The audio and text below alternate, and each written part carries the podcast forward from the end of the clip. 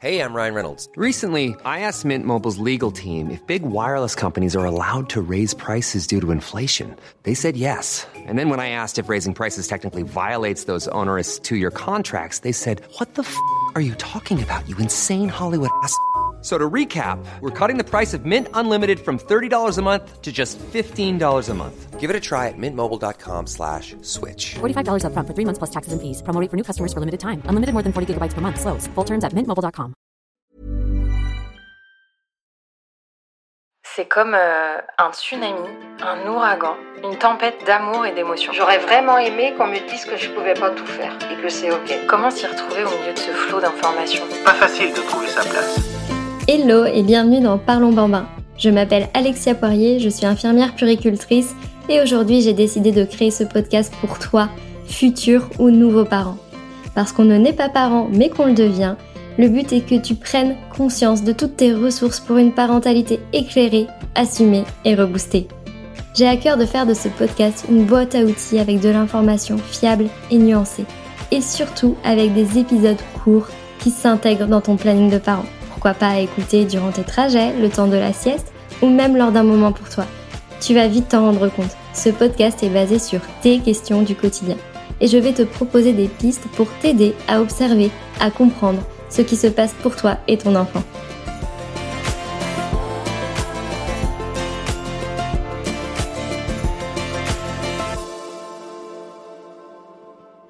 Tu l'as peut-être constaté par toi-même, mais cet hiver, les chiffres de l'épidémie de bronchiolite se sont envolés.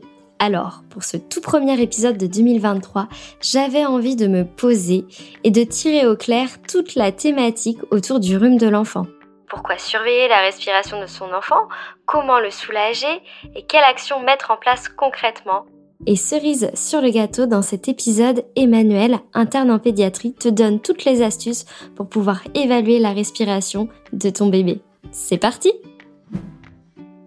Tu l'as peut-être déjà constaté par toi-même, mais le jeune enfant est particulièrement sensible à tous les micro-organismes qu'il va croiser pendant ses premières années de vie. En effet, son système immunitaire est en formation. Chez nous adultes, nous avons eu plusieurs rencontres avec des micro-organismes et au fil de ces différentes rencontres, notre système immunitaire a appris à répondre à l'attaque en créant une armée adaptée à chaque micro-organisme. Ça s'appelle les anticorps. Donc, pas la peine de t'assurer que ton bébé évolue dans un monde stérile au tout départ parce que il a besoin en fait de ces expériences, de ces rencontres avec les micro-organismes pour pouvoir former ses propres défenses. Ses propres défenses vont être aussi renforcées grâce à la vaccination obligatoire qui est donc en place et mise à jour depuis 2018. Et donc ça c'est très important de pouvoir la suivre. On pourra aussi détailler la vaccination dans un prochain épisode si ça t'intéresse, comment prévenir euh, le petit inconfort qui peut suivre une injection, etc. Mais revenons au sujet principal, qui est euh, donc la rencontre avec les micro-organismes. Certes, elle est importante, mais il va quand même avoir des points de vigilance et des précautions à prendre avec un tout petit. Parce que le tout petit moins de réserves pour pouvoir se défendre sur le plan respiratoire mais aussi le plan calorique. Je m'explique.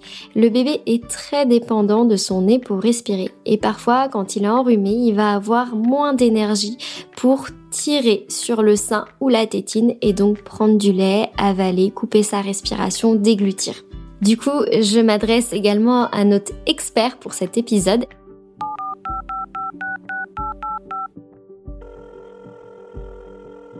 Emmanuel, est-ce que tu peux nous confirmer donc ce que je viens de dire par rapport à la particularité du jeune enfant face au virus et en particulier par rapport à sa respiration?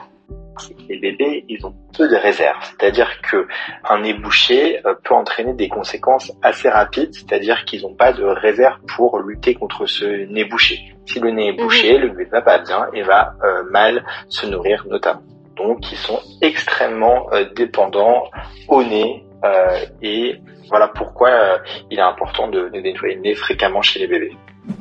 Eh bien justement, transition presque toute trouvée, effectivement, on va en parler du lavage de nez parce que c'est un axe essentiel dans la prise en charge du rhume et de l'encombrement chez l'enfant, c'est le lavage de nez.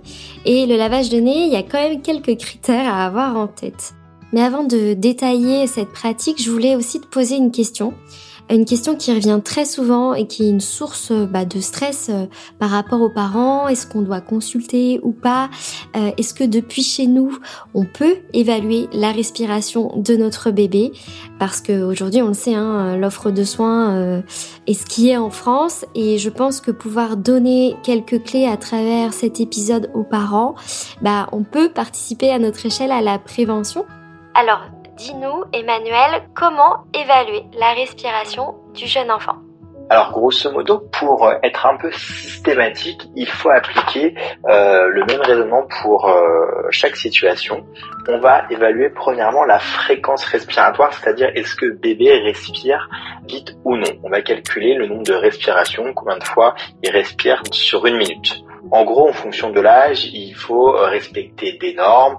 Euh, chez le, bébé de moins de 1 mois, il doit respirer moins de 60 par minute. À partir de 1 mois, c'est plutôt 50 par minute. Puis après 6 mois, 40 par minute. Donc si il dépasse ces chiffres, on dit qu'il respire trop vite. Et là, c'est un signe déjà de difficulté respiratoire.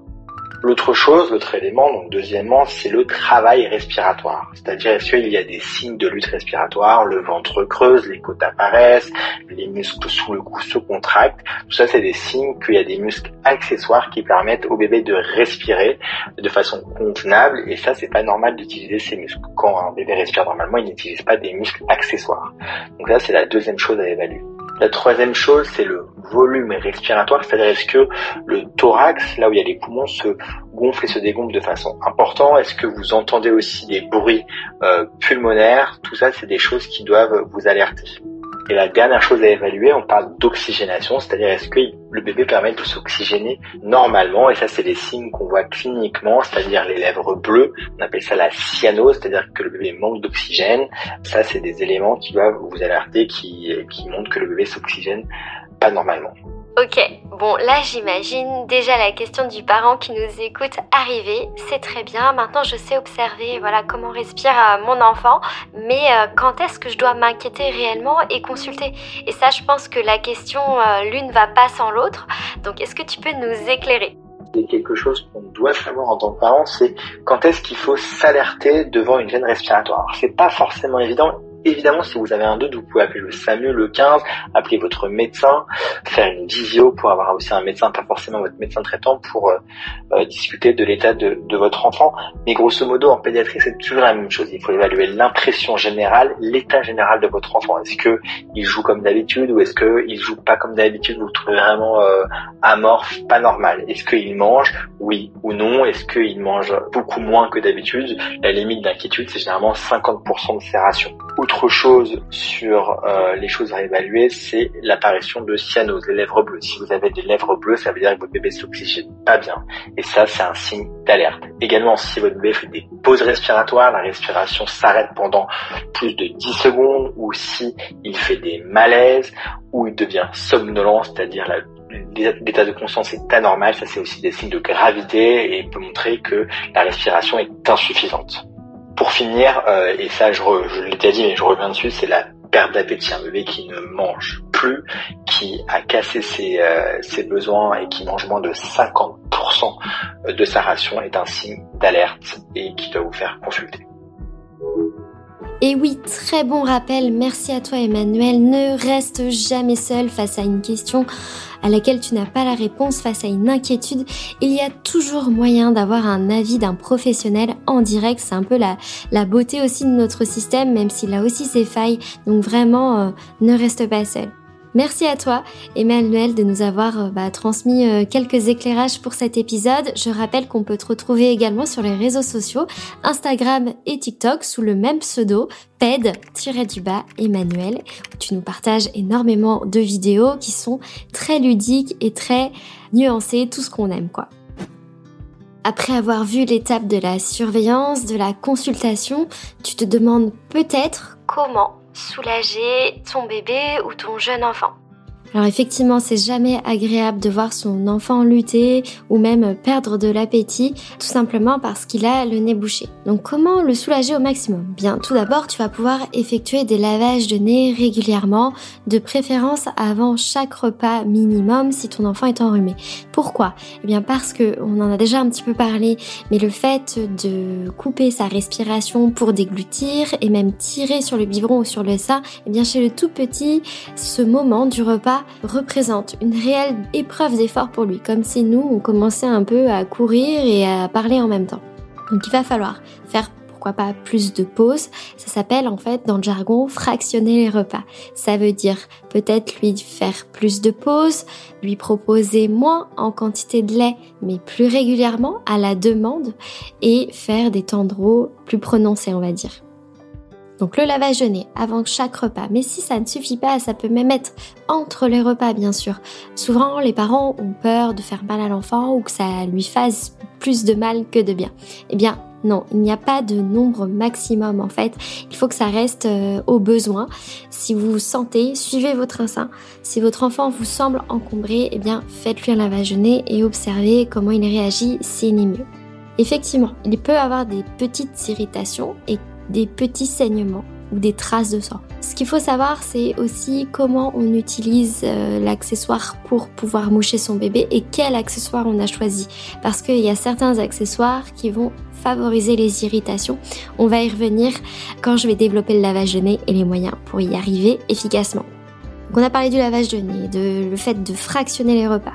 La verticalité également va énormément aider ton enfant en effet, plus il reste allongé, et tu le remarques peut-être, il a peut-être plus de réveil d'ailleurs parce que quand son nez se bouche, il a du mal à déglutir et en position allongée, bah, c'est moins facile.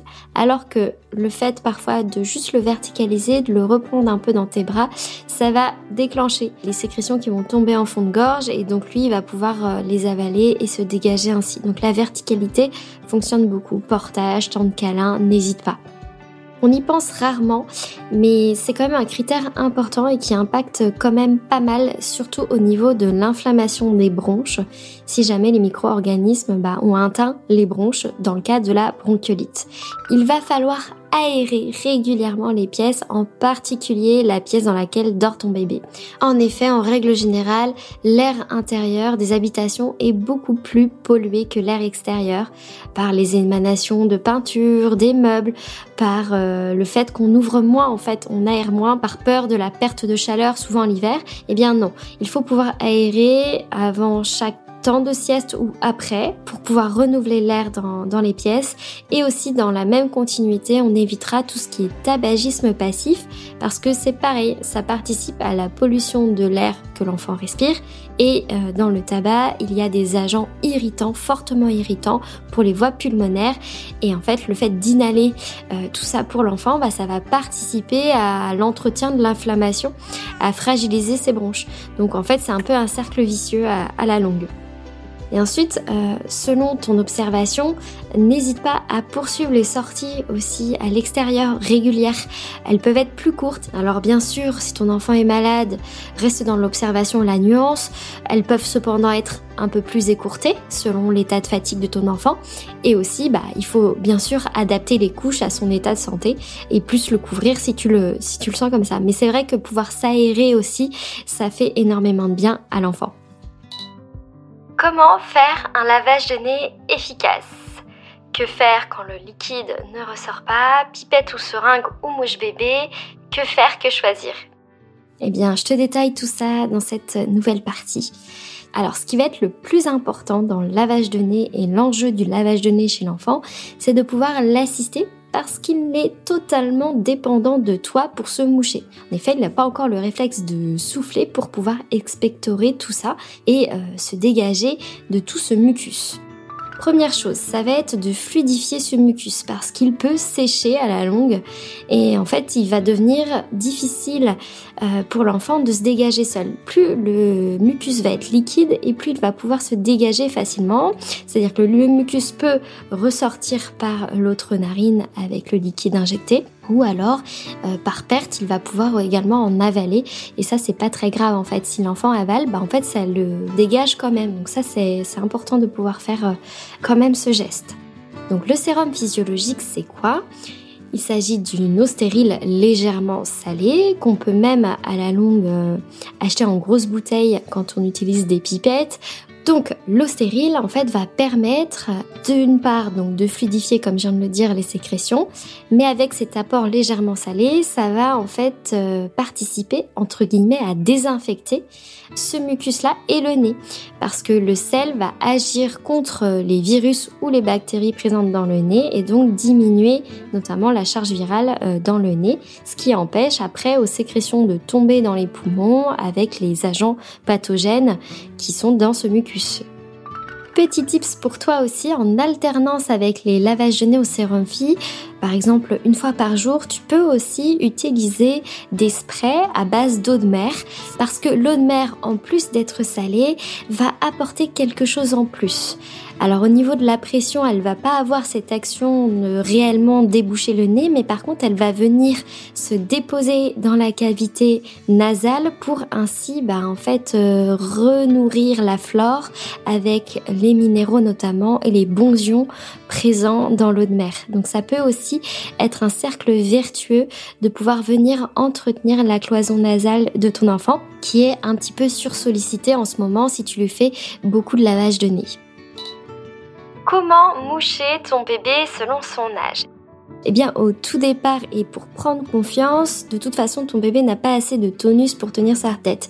Il va donc être recommandé, comme la majorité de ses soins, de lui faire en position allongée. Mon petit tips d'infirmière puricultrice qui sait que l'enfant a besoin d'être rassuré, c'est de pouvoir le mettre dans de bonnes conditions. N'hésite pas à lui parler d'une voix douce, pourquoi pas mettre une petite musique, lui faire lorsqu'il a peut-être euh, déjà un petit peu plus mangé ou éviter qu'il ait trop faim avant de lui faire. Genre, euh, oh là là, il doit téter, mais on doit lui faire son lavage de nez avant, etc. De se retrouver un peu dans la précipitation et dans le stress. Non. Évitez de vous mettre en difficulté et de vous mettre dans une situation stressante. Ensuite, on peut également proposer en simultané la succion, c'est-à-dire qu'on peut s'installer avec le coparent, le coparent peut lui proposer son petit doigt à téter ou alors euh, la tétine s'il en a une. Parce que la succion, et on l'a déjà vu dans l'épisode de la tétine, peut-être que tu l'as pas encore écouté, du coup je peux t'inviter à l'écouter, mais il y a plein d'avantages avec la succion chez l'enfant, notamment pour les soins un petit peu désagréables et invasifs. Donc le mot d'ordre, c'est précaution, on se met dans de bonnes conditions, on installe l'enfant, on peut même emmailloter ses petits bras, lui rapprocher de son visage dans un lange, euh, en le plaçant sur un côté au départ pour commencer par la narine qui est vers nous, puis le tourner pour faire l'autre côté.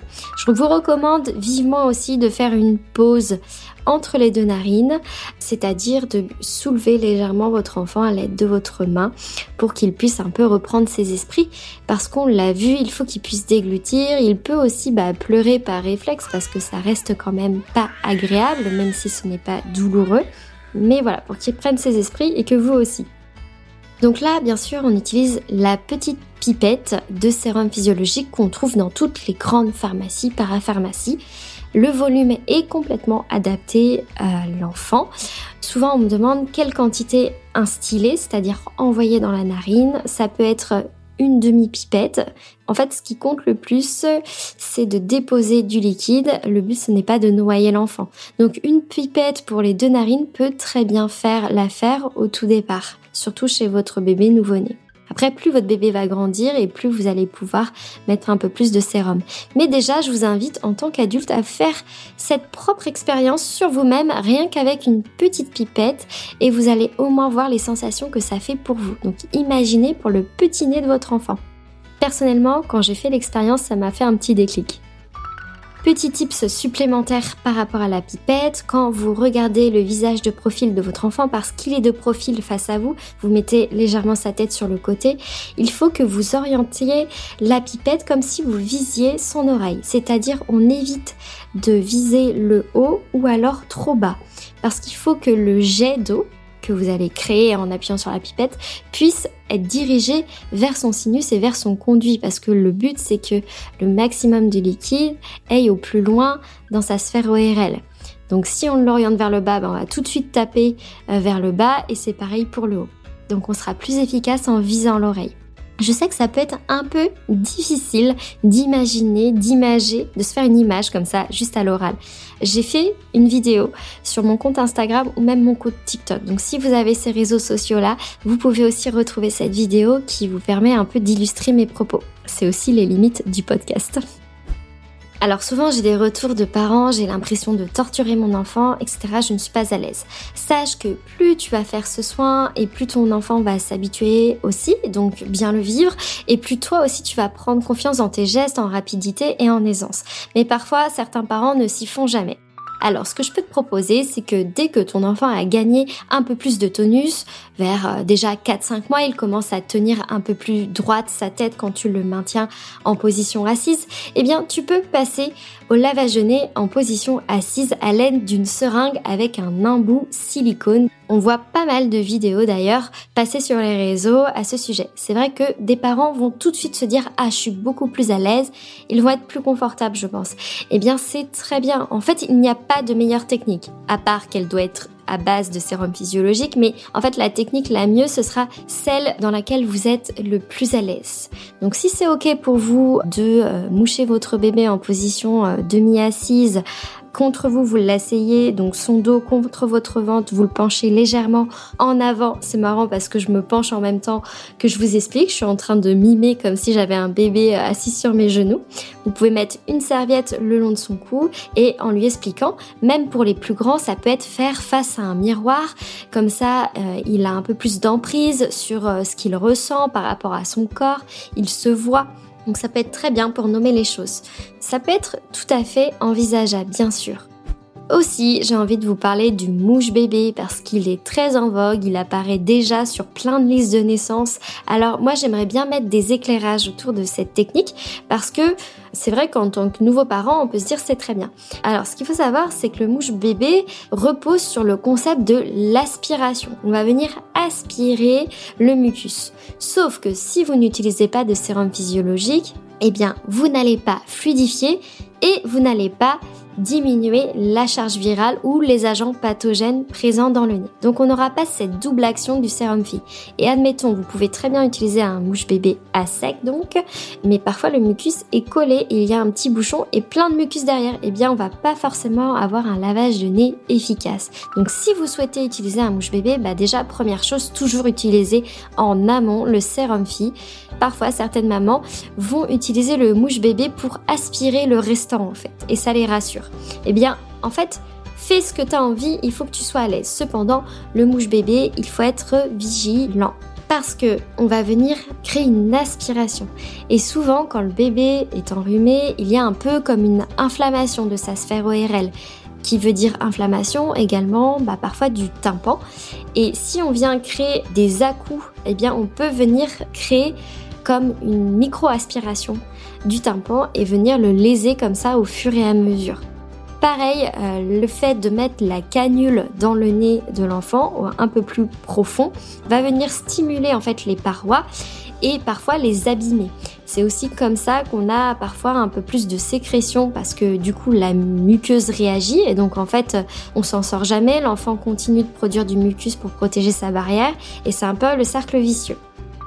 Donc mon conseil, c'est tout d'abord utilisation du mouche bébé toujours associé avec du sérum fille. Donc il existe les manuels et les électriques. Dans ce cas, je te recommande le électrique parce que la pression, au moins, tu sais qu'elle est constante et qu'il y aura moins de risques dà qui pourront venir léser le tympan. Et tertio, troisième point, le mouche bébé doit être utilisé en alternance, c'est-à-dire pas de manière systématique. Comme ça, on viendra préserver les muqueuses et toute la sphère ORL de bébé. Comment prévenir le rhume et éviter les récidives? Alors on peut toujours prévenir mais rarement en tout cas l'éviter. On peut éviter les formes graves avec des bons réflexes tout de suite à mettre en place. Mais on l'a vu au tout départ de cet épisode, ton enfant a besoin de rencontrer les micro-organismes et est particulièrement sensible face à eux. En particulier si ton enfant a moins de 3 mois, il n'a pas encore eu ses premières vaccinations, il va falloir être particulièrement vigilant, vigilante à tes déplacements. Par exemple, durant la période hivernale et même en règle générale, éviter les endroits confinés avec de nombreuses personnes comme les transports en commun. En fait, adapter un peu ton organisation au quotidien. Même chose pour tous les jeunes enfants, de principe, en période hivernale, il est recommandé d'effectuer un lavage de nez quotidien à l'enfant. Ça permet ainsi bah, d'une part d'entretenir la routine du lavage de nez et puis d'une autre part de s'assurer de ne pas avoir de charge virale dans le nez si déjà ton enfant n'est pas encore enrhumé parce que c'est quand même très rare en hiver. Et puis maintenant, depuis les années Covid, les gestes barrières font un peu plus partie de notre quotidien et font partie de nos réflexes. Eh bien, c'est très bien de pouvoir se dire et s'interroger. Euh, c'est-à-dire, euh, voilà, je vais emmener euh, ce week-end, je pars en vacances, je, je suis reçue par des amis. Comment vont mes amis? Est-ce qu'ils sont enrhumés? Et s'ils sont enrhumés, eh bien du coup, sache que tu es tout à fait légitime à demander par exemple le port du masque, le lavage de mains avant que l'adulte porte ton enfant. Bien sûr, on évitera les bisous. En fait, un simple virus chez l'adulte, un simple rhume, ça peut vite être en fait délétère pour un jeune enfant. Donc n'hésite pas à t'affirmer, à impliquer ton entourage parce que sa santé compte avant tout, parce que sa santé c'est aussi la tienne, donc c'est hyper important. Et avant de conclure cet épisode, j'avais envie de te faire aussi un focus sur la toux parce qu'elle est souvent liée en lien avec le rhume et une source d'inquiétude pour les parents parce que souvent elle est résiduelle après une bronchiolite, elle peut durer plusieurs semaines. Mais sache que la toux chez ton enfant est une réaction plutôt logique et saine. Et la toux va venir en fait aider l'enfant à expectorer ses sécrétions, éviter que le mucus tombe dans ses bronches et donc euh, bah, créer une inflammation. Donc en fait, elle va être utile pour ton enfant. Elle est souvent désagréable et le but, c'est plutôt de la rendre tolérable pour lui. Parce que si jamais en fait on stoppe la toux, eh bien on arrête ce réflexe et donc les agents pathogènes peuvent plus facilement descendre et donc bah, créer des surinfections par exemple ou des complications. Et c'est d'ailleurs pour ça que certains sirops ou même suppositoires anti-toussifs, anti-tout, ne sont pas recommandés chez les jeunes enfants. Parce qu'il y a un trop gros risque en fait. C'est la balance bénéfice-risque. Est-ce qu'il vaut mieux lui laisser une toux efficace que lui stopper et de risquer une complication Donc ça, n'hésite pas vraiment à en parler à ton médecin. Après, voilà, tout le monde s'adapte à chaque personne. Et comment rendre la toux agréable, supportable pour ton enfant? Eh bien la base, ça reste le lavage de nez, ça reste aussi l'hydratation. Donc à partir de 6 mois en complément de, du lait à la demande, que ce soit au biberon, au sein, n'hésite pas à lui proposer quelques gorgées d'eau. Parce que plus ces sécrétions seront chargées et plus elles seront fluides et faciles à expectorer. Le chauffage en hiver va assécher l'air des pièces, donc n'hésite pas à placer un humidificateur directement dans la chambre de ton bébé. Même chose, ça va aider à fluidifier ses sécrétions. Voici les 4 points clés à retenir selon moi pour cet épisode. Tu l'auras compris dans cet épisode, ton enfant est particulièrement fragile lors de ses premières semaines de vie, voire première année.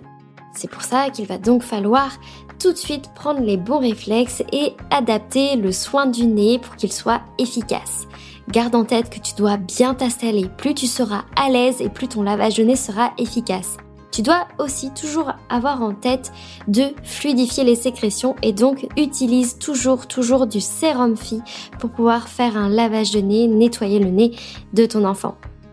Durant la période hivernale, il va falloir tout de suite adopter les bons réflexes en appliquant les gestes barrières, en sensibilisant ton entourage et surtout continue à t'aérer, aérer ton enfant pour changer d'air régulièrement. Tu as désormais les clés pour observer le comportement et même les signes de détresse respiratoire chez ton enfant. Tu pourras mieux observer en le découvrant aussi, pense à ça. On peut réellement observer son thorax, mais pour ça, il faut pouvoir soulever son body, c'est très important. Et surtout, ne reste jamais seul en cas de doute. Ose demander de l'aide, c'est hyper important. Tu peux, même avec ton téléphone, ton smartphone, avoir aujourd'hui des conseils avisés pour être aiguillé et surtout rassuré. Et ce premier épisode de 2023 touche à sa fin. Et oui, finalement, il y avait pas mal de choses à dire autour de la thématique du rhume. Je pensais en avoir pour un peu moins de temps. Mais en tout cas, j'espère que ça t'a plu, que tu as maintenant toutes les clés pour pouvoir observer, soulager ton enfant. N'hésite pas à me faire tes retours par commentaire ici ou même sur mes réseaux sociaux, Instagram, TikTok, Parlons Bambin. En tout cas, ça me fait vraiment plaisir de reprendre par ici et euh, je te retrouve dans 15 jours pour un nouvel épisode de Parlons Bambin. En attendant, prends bien soin de toi et à très vite.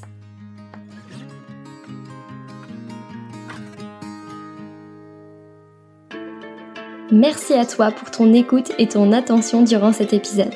J'espère qu'il t'a donné des pistes de réflexion et que mes tips vont t'apporter une touche de soutien dans ta vie de parent. Si toi aussi tu as une question et que tu veux participer à la création d'un épisode, tu peux me l'adresser dans la boîte à questions sur mon compte Insta Parlons Bambin. Plus aucun parent seul face à ces questions. Voilà mon ambition. Car pour moi, un parent informé est un parent qui a le choix. Si tu partages cette conviction, tu peux mettre ta pierre à l'édifice en diffusant ce podcast autour de toi. Objectif, parlons bambin dans toutes les oreilles des futurs ou nouveaux parents. Alors n'hésite pas à mettre un cœur, 5 étoiles ou même commenter sur l'appli d'écoute de ton choix. À très vite.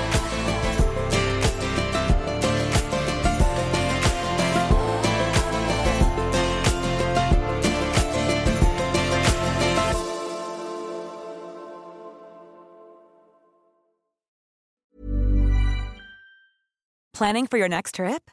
Elevate your travel style with Quince. Quince has all the jet setting essentials you'll want for your next getaway, like European linen premium luggage options, buttery soft Italian leather bags, and so much more. And is all priced at 50 to 80% less than similar brands. Plus, Quince only works with factories that use safe and ethical manufacturing practices. Pack your bags with high-quality essentials you'll be wearing for vacations to come with Quince. Go to quince.com slash pack for free shipping and 365-day returns. Ever catch yourself eating the same flavorless dinner 3 days in a row, dreaming of something better? Well, HelloFresh is your guilt-free dream come true, baby. It's me, Kiki Palmer. Let's wake up those taste buds with hot, juicy pecan-crusted chicken or garlic butter shrimp scampi. Mm. Hello Fresh. Stop dreaming of all the delicious possibilities and dig in at HelloFresh.com. Let's get this dinner party started.